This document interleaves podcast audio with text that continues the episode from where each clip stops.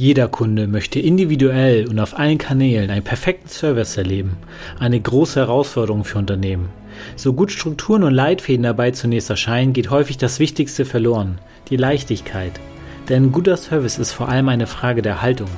Seien Sie dabei, wenn spannende Gäste ihre inspirierenden Serviceerkenntnisse teilen und wir gemeinsam klären, wie sich Kundenservice rechnen und leicht sein kann. Mein Name ist Dennis Sievers, herzlich willkommen bei Bock auf Kunden. Es gibt sie. Menschen, die ein bestimmtes Thema finden und vollkommen darin aufgehen. Die Expertin für Customer Lifetime Value in der digitalen Transformation agiert neben ihrer Beratungstätigkeit als Unternehmerin im Bereich Zukunftsökonomie und Neuroscience Marketing mit Startups-Projekten in San Francisco rund um künstliche Intelligenz, Sales-Optimierung sowie Lösungen für die Industrie 4.0. Als Top Consultant 2020 und mehrfache Gewinnerin von Preisen für Kundenexzellenz wurde sie für ihre Bemühungen belohnt. Wie es gelingt, eine nachhaltige Brücke zwischen digital agierenden Unternehmen und ihren Kunden zu bauen, indem man KI nachhaltig für das Unternehmen im Marketing, Service und Vertrieb nutzt, darüber spreche ich mit Verena Fink. Herzlich willkommen, Verena. Hi Dennis und danke für die Einladung. Sehr, sehr gerne. Und ich möchte gerne eine Aussage aus meiner Anmoderation aufgreifen. Du inspirierst Menschen, wie man KI nachhaltig für das Unternehmen im Marketing, Service und Vertrieb nutzt. Warum ist dir das Thema so wichtig? Oh, das ist mir so wichtig, weil es ganz zentral in unsere Wirtschaftssysteme eingreift. Und ich kann es an der Kundenschnittstelle, glaube ich, ganz gut erklären. Also wir haben auf der einen Seite Hersteller von Produkten, Dienstleistungen und auf der anderen Seite haben wir Kundinnen und Kunden. Und dazwischen sitzt immer häufiger ein digitaler Assistent. Und große Plattformfirmen, so Amazon, Google ähnlich, Apple oder Microsoft, die füttern ihre KI-Systeme, also ihre künstliche Intelligenz mit ausreichend Daten und sprechen mit dem Konsumenten. Und damit treffen sie auch dann die Kaufentscheidung für ihn. Und die Einbindung solcher Bots in Messenger-Plattformen und digitale Assistenten sichert denen Kundenzugang. Und deshalb sind das dann auch die Treiber für künstliche Intelligenz. Das sind die digitalen Assistenten wie die Alexa von Amazon. Und ich glaube, dass die Unternehmen der Zukunft eben KI-Software-Unternehmen sein werden, die ein menschliches Monitoring dahinter haben. Also so wie Airbnb, die heute mit 2000 Mitarbeitern die gleiche Leistung bieten können wie große Hotelketten mit tausenden Mitarbeitern.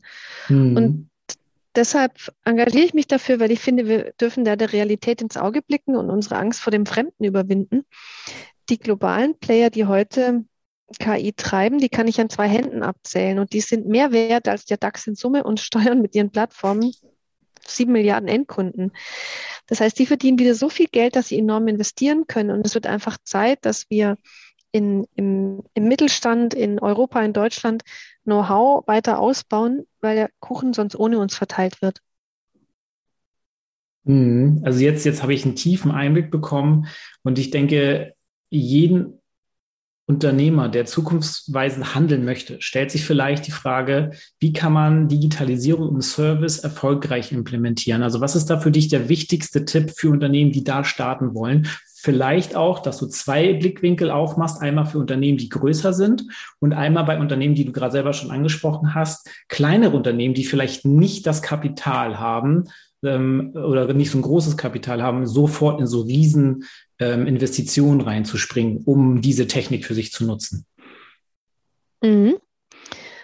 Also mein erster Tipp wäre, äh, sich selbst zu bremsen, denn Digitalisierung ist kein Selbstzweck. Das muss ich nicht mhm. machen, weil es alle anderen machen oder weil es irgendwo in Fachzeitschriften steht, sondern sinnigerweise dann, wenn es mir hilft, meine Zukunft erfolgreich zu gestalten. Und da kann ich hinschauen, egal ob groß oder klein, wo kommen Prozesse an ihre Grenzen?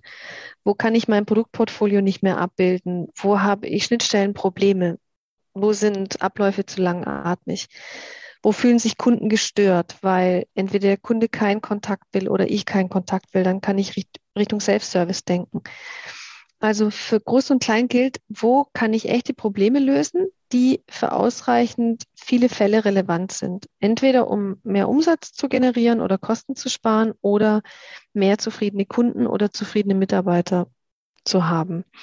Und wenn ich jetzt nochmal spezifisch groß von klein unterscheide, dann kann ich den Kleinen mitgeben, dass Digitalisierung kann ganz klein sein. Das kann ein kleines Ding sein, wo ich mit Low-Code versuche, ein, ein, ein Formular zu automatisieren oder einen Prozess zu vereinfachen. Und diese vielen kleinen Puzzlestücke geben am Ende das Große. Mhm. Für manche fühlt sich das vielleicht schwer an, aber es ist eigentlich egal, an, an welchem Ende ich anpacke. Mit jedem Schritt komme ich meinem Ziel ein Stück näher. Okay, klein anfangen, dann größer werden und ähm, eventuell auch Angst vor Veränderung sozusagen nehmen. Und es gibt ja Menschen unter uns, die Angst vor Veränderungen haben. Und wenn sie dann doch starten, Angst vor Fehlern haben. Was war in de, innerhalb deiner Karriere deiner Meinung nach dein größter Fehler? Aber was hast du gleichzeitig auch daraus gelernt? Hm, also mein erster großer Fehler, das war ein Führungsfehler und der hatte einen existenziellen Impact. da war ich mit meiner Familie bei meinem Onkel im Urlaub und der hatte einen großen Teich draußen. Mhm. Und ich war auf dem Schlauchboot, da war ich vielleicht acht oder neun, auf diesem Teich unterwegs. Und ein Nachbarsjunge saß bei mir in diesem Schlauchboot. Und der wollte mh, mm, beim Losmachen des Schlauchbootes helfen und hat sich dabei selbst überschätzt. Und ist also in den Teich gepurzelt. Mhm. Und der war, glaube ich, ähnlich alt wie ich. Ähm, und ich habe dann instinktiv in dem Moment gehandelt, weil erstmal war es ja eine Scheißsituation, war sonst niemand in der Nähe und habe ihn am Gummistiefel noch zu fassen gekriegt und habe ihn mit übermenschlichen Kinderkräften in dem Moment da rausgezogen und wieder ins Schlauchboot gebracht. Und ich hatte Glück, glaube ich, dass der Gummistiefel einfach so fest am Fuß saß, sonst wäre der auch abgerutscht. Ähm, was war der Fehler? Ich habe an der Stelle Können und Wollen falsch eingeschätzt. Und der war mhm. Äh, weder reif im Können noch reif in seinem Wollen. Und ähm, ist nicht so, dass ich deshalb dann zum Führungsprofi geworden wäre, aber das ist mir sehr in Erinnerung geblieben, weil ähm, ich großer Fan heute bin von situativem Führen. Also, dass wir nicht Menschen in Schubladen stecken und sagen, ah, an den kann ich es immer delegieren oder der ist unselbstständig, da setze ich mich nebendran und gebe Anweisungen oder trainiere, sondern mhm. selbst uns die Flexibilität bewahren, in jedem Moment wieder neu zu entscheiden, wie reif ist das Können und wie reif ist das Wollen für diese jetzige Situation und wie gehe ich mit meinem Gegenüber um. Das habe ich für mich daraus gelernt.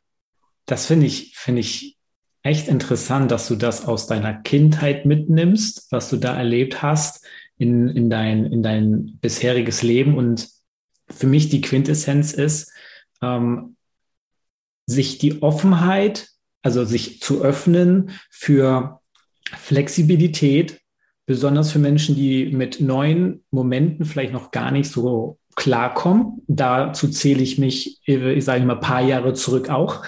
Ich musste auch erstmal sehr stark lernen, mehr Flexibilität in mein Leben, ich sag mal, ähm, einzubringen und, und zu akzeptieren und zu sehen, dass das auch seine Vorteile hat, von jetzt auf gleich auch was zu ändern ähm, oder anzupassen. Das merke ich so zum Beispiel jetzt in, in so einem Podcast-Format, dass du einfach Dinge sagst, mit denen ich nicht gerechnet habe, aber ich in meinem Kopf habe, die Flexibilität, dass ich da gewisse Sachen rausnehme, das neu strukturiere und dann neu aufbaue, ähm, um daraus vielleicht noch eine weitere coolere Frage rauszuziehen. Und ähm, da möchte ich was ergänzen, spannend. weil ich dein, dein ja? Flexibilität schön finde. Ich, ich habe da auch, ähm, ich finde, die Corona-Krise hat uns dann das nochmal toll gezeigt zum Thema Flexibilität. Ja. Es passt so gut zu dem, was ich im Business-Kontext erlebe. Also, dass zum Beispiel Fach-Know-how auch zunehmend eine kurze Halbwertszeit hat, so wie wir in der Pandemie neu alle gelernt haben, weil wir so ein Problem noch nie hatten. Mhm. Und diese Idee von Spezialistenwissen, die lässt sich dadurch relativieren, weil wir haben aktuell nur die paar wenigen Virologen, die an SARS-2 geforscht haben. Und der Rest von uns musste einfach zwischenmenschlich agieren und kreativ sein. Und ich glaube, das betrifft uns in der ganzen Gesellschaft. Also wir brauchen in der Welt von Digitalisierung oder Künstliche Intelligenz weniger Spezialisten und mehr Führungskräfte, die analytisch denken und die Leute gut mitnehmen können, die, die flexibel bleiben, so wie du es gesagt hast, und die neugierig sind und offen für Kollaboration das, das Thema Mitnehmen passt gerade sehr gut, ähm, weil das nämlich zu meiner letzten Frage passt. Ähm, und zu dem Thema Ko Kollaboration. was muss ein Unternehmen tun, um dich langfristig als Kunden zu gewinnen und binden? Ähm, mit, sodass du für dich denkst, boah, ich merke richtig, die haben Bock auf mich als Kundin. oh, also die sollten sich gut überlegen, welchen Mehrwert bieten sie Verena für ihr Leben. Mehrwert, der für mich so relevant ist, dass ich bereit bin, ihnen dafür Geld zu bezahlen. Mhm. Und ich glaube, mhm. dafür sollten sie in Datenwissen investieren, speziell eben an den Kundenschnittstellen Marketing, Vertrieb, Service, ähm, um ihre Prognosekraft zu verbessern, wenn die Welt da draußen immer komplexer wird und auch Kunden wie Verena weniger greifbar um sich dann eben so Fragen zu stellen, was braucht Verena jetzt von mir, um sich für mich zu entscheiden? Was genau wird sie künftig bei mir nachfragen und wie können wir ihr in Echtzeit die richtigen oder relevanten Inhalte vermitteln, die jetzt gerade mhm. in dieser Situation eine Frage beantworten, die bei ihr hochkommen könnte und auch offen hinschauen und genau zuhören, wie und wann will sie worüber mit uns sprechen, weil Standard da immer weniger funktioniert, also jedenfalls für mich. Das äh, erlebe ich persönlich auch, also bei mir selber, aber auch bei ganz vielen anderen Gesprächen und in den Unternehmen, wo ich bin, dass die Kunden einfach irgendwie mehr erwarten. Also, also mehr, dass mehr um die Ecke gedacht wird für den einzelnen Kunden. Und das hast du ja mit deinen Ausführungen gerade auch nochmal beschrieben. Und ähm, für all die Zuhörer, die sagen, okay, ich möchte die Verena Fink als Kundin gewinnen, oder einfach als Partnerin in Geschäftsbeziehung, weil sie ja auch Unternehmen hilft, genau die Digitalisierung in den Bereichen zu meistern. Die können sich gerne bei ihr auf LinkedIn oder auf ihrer Webseite melden. All die Links werden in den Show Notes stehen. Und ich danke dir beim, für das Interview und beim Beantworten meiner Fragen. Und danke all meinen Zuhörern, die beim nächsten Mal auch mit dabei sind. Herzlichen Dank, Verena. Danke dir, Dennis.